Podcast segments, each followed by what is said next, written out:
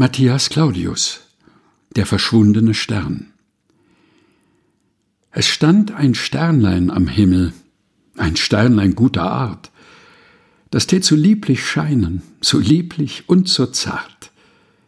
Ich wusste seine Stelle am Himmel, wo es stand, trat abends vor die Schwelle und suchte, bis ich's fand, und blieb dann lange stehen, hat große Freude in mir, das Sternlein anzusehen und dankte Gott dafür.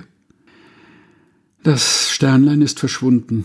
Ich suche hin und her, wo ich es sonst gefunden, und find es nun nicht mehr.